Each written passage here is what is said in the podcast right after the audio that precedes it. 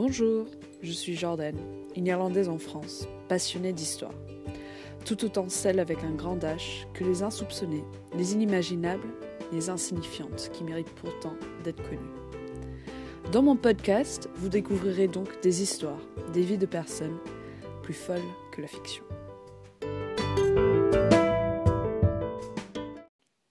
Pour mon tout premier épisode, qui sort ce 17 mars 2021, j'ai choisi de vous parler de l'homme qui est certainement un des plus grands ambassadeurs de l'Irlande autour du globe.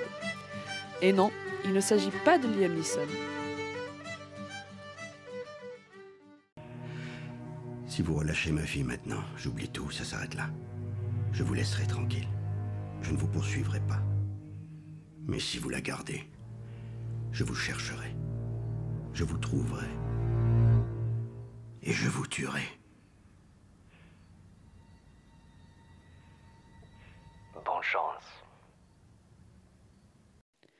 Et ce n'est pas non plus Conor McGregor. Il s'agit bien du saint patron le plus célébré au monde, Saint Patrick, au Paddy pour les intimes. Tout le monde sait comment fêter la Saint Patrick, mais savez-vous vraiment ce que Patrick a fait pour être si connu? Est-ce lui qui a inventé la Guinness? Aurait-il trouvé le premier chaudron d'or caché par les farfadets au bout d'un arc-en-ciel? Quel est le lien entre Saint Patrick et Jack Sparrow? Pardon, capitaine Jack Sparrow. Et pourquoi n'y a-t-il pas de serpent en Irlande? Alors, toutes ces questions, on va y trouver les réponses dans l'épisode. Allons-y.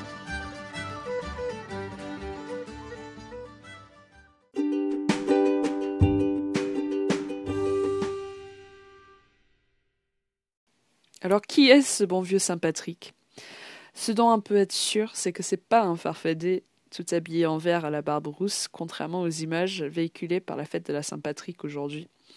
Euh, non, euh, c'était un jeune homme qui était né en Grande-Bretagne, euh, vers le nord de la Grande-Bretagne, à la fin du IVe siècle, donc dans une Grande-Bretagne antique, encore sous l'emprise romaine. Et euh, il est né dans une famille assez aisée, euh, notamment son père et son grand-père étaient des hommes d'église. Donc visiblement, les vœux de célibat euh, ne voulaient pas dire grand-chose et n'étaient pas très renforcés à cette époque. et d'ailleurs, Patrick s'appelle même pas Patrick.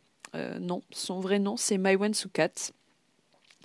Et donc, il va vivre paisiblement jusqu'à l'âge de ses 16 ans, où il sera enlevé par des pirates barbares, esclavagistes, qui vont euh, l'emmener en Irlande.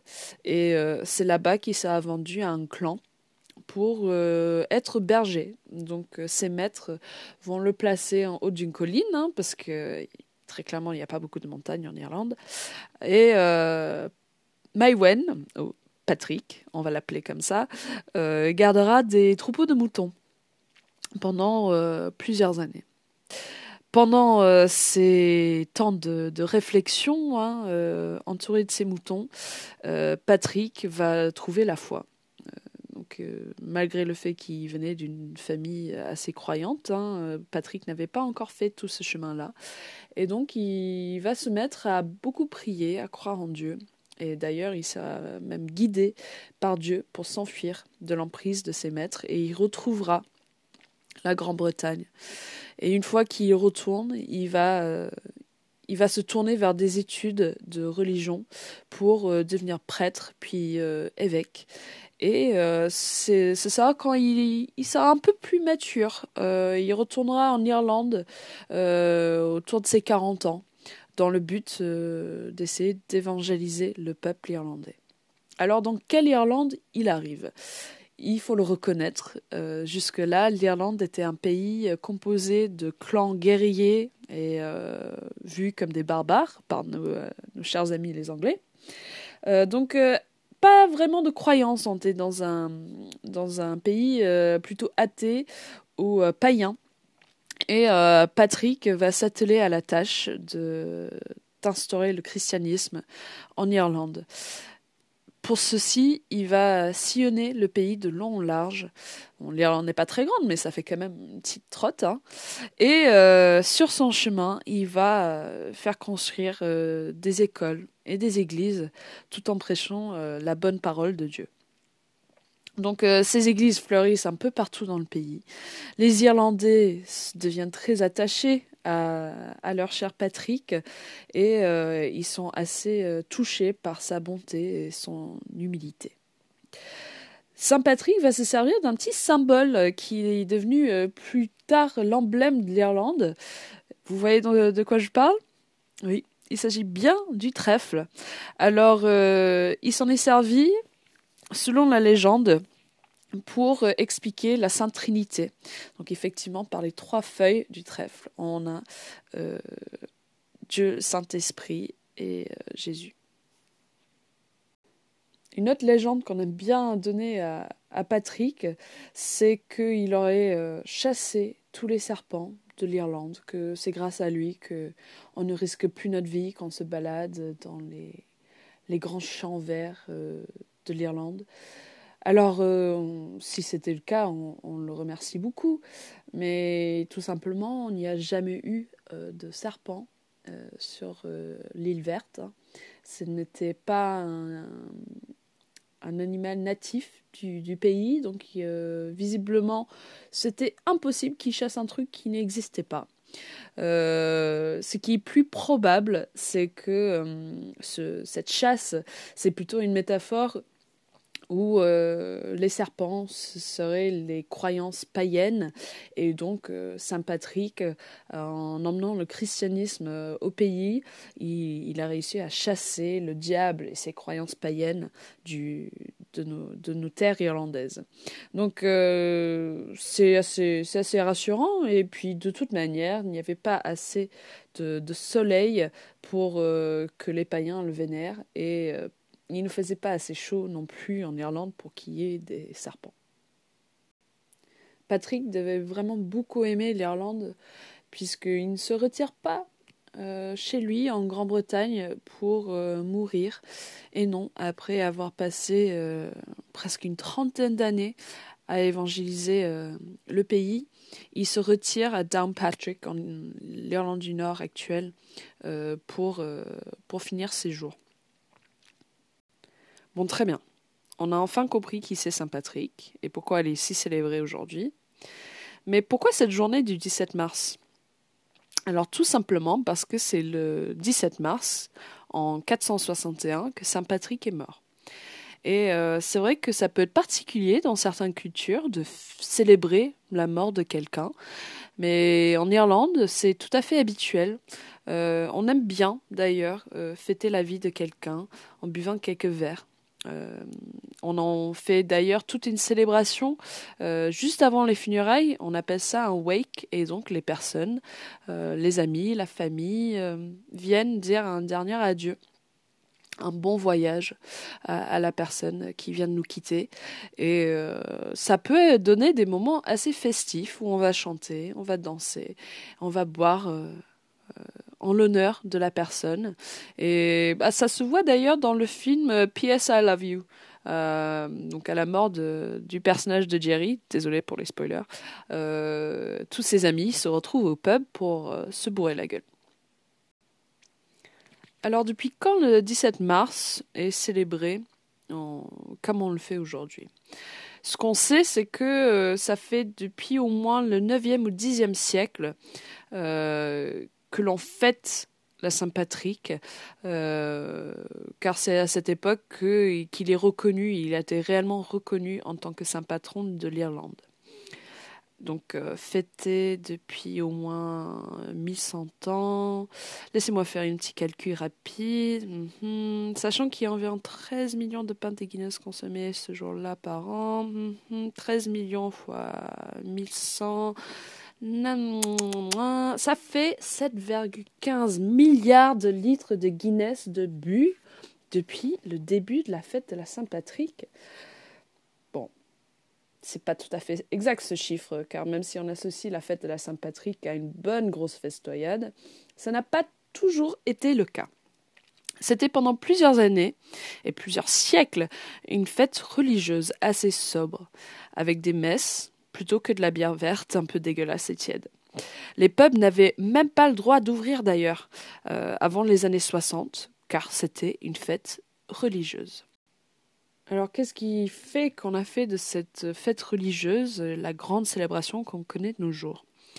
Pour ça, il va falloir qu'on se tourne vers l'autre côté de l'océan Atlantique, chez nos chers amis les Américains, car c'est véritablement chez eux qu'on a commencé à faire les grands défilés à partir de la fin du XVIIIe siècle, le jour de la Saint-Patrick. Euh, C'était une façon pour les Irlandais expatriés aux États-Unis de célébrer leur héritage ce jour-là. Alors presque une centaine de villes américaines accueillent des défilés pour la Saint-Patrick, notamment Boston, New York, il y a aussi Chicago, où euh, on connaît le fleuve coloré tout en vert. Et euh, ces, célébrations accueillent plusieurs millions de participants par, euh, par an. Euh, le premier défilé, d'ailleurs, aura lieu à Boston en 1737. Et pour comparer, euh, premier défilé le jour de la Saint-Patrick en Irlande, c'est en 1903. Alors vous voyez, euh, ils avaient bien de l'avance sur nous. Alors il y a plus de 34,5 millions d'Américains qui sont d'origine irlandaise, ce qui fait environ 7 fois plus que le nombre d'habitants en Irlande aujourd'hui. Donc c'est énorme. Pourquoi on porte du vert? Aussi, d'ailleurs hein euh, Parce que ce n'était pas la couleur qui était attribuée à Patrick à l'origine, c'était le bleu.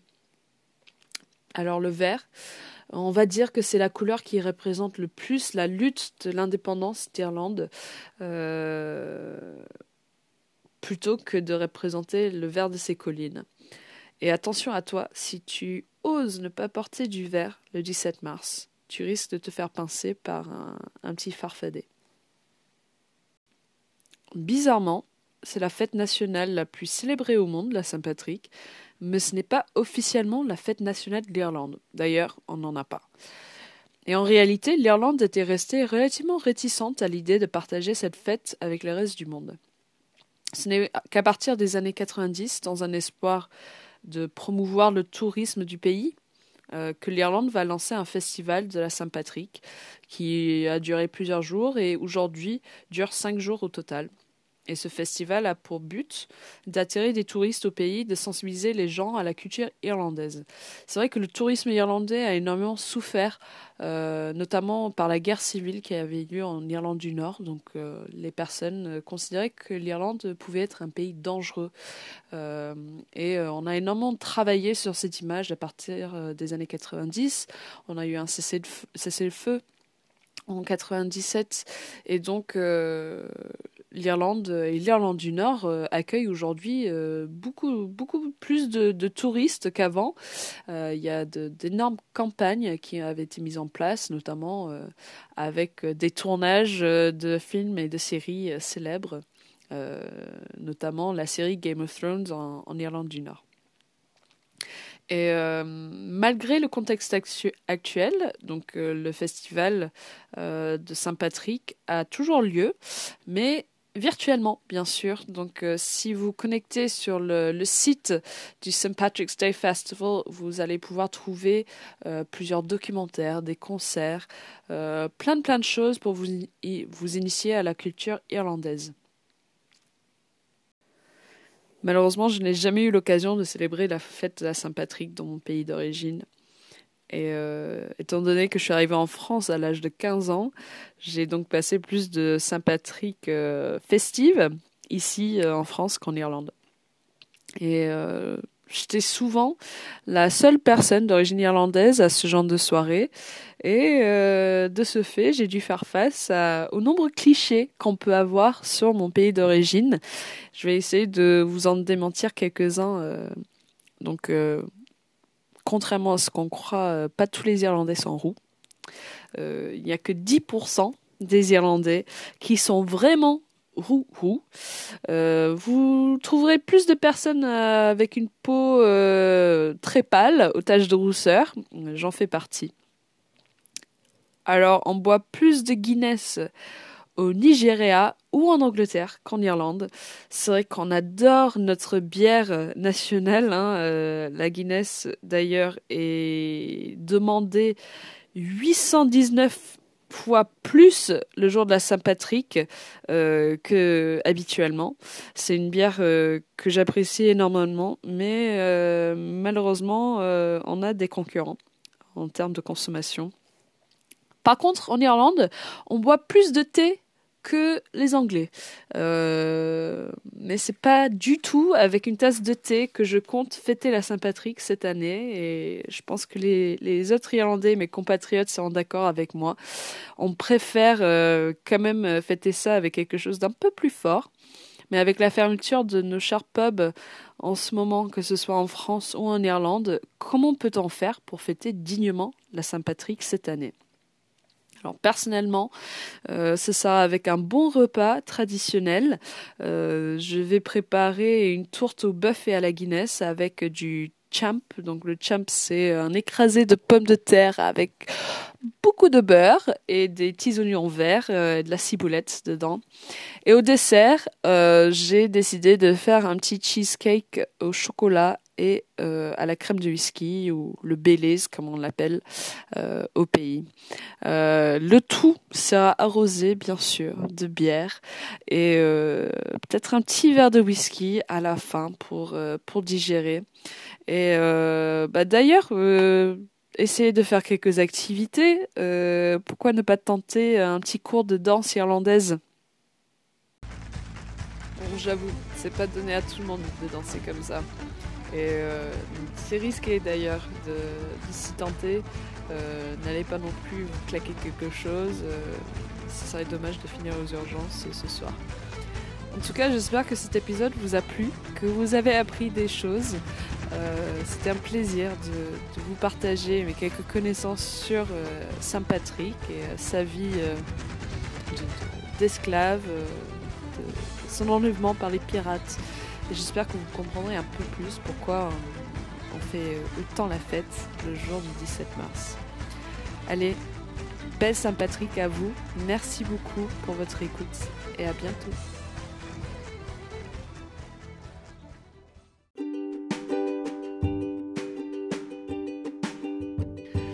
Merci d'avoir écouté cet épisode de Plus folle que la fiction. Si ce podcast vous a plu, n'hésitez pas à me le faire savoir en vous abonnant à la page Instagram Plus folle que la fiction ou en me laissant un petit message. À très vite pour d'autres histoires plus folles que la fiction.